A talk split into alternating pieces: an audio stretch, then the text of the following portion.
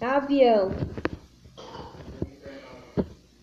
Dia 1 de 3 de 2020, um avião italiano que tinha como destino a Inglaterra caiu em uma fazenda no interior da Bélgica, assim causando mais de 250 mortos e 80 feridos.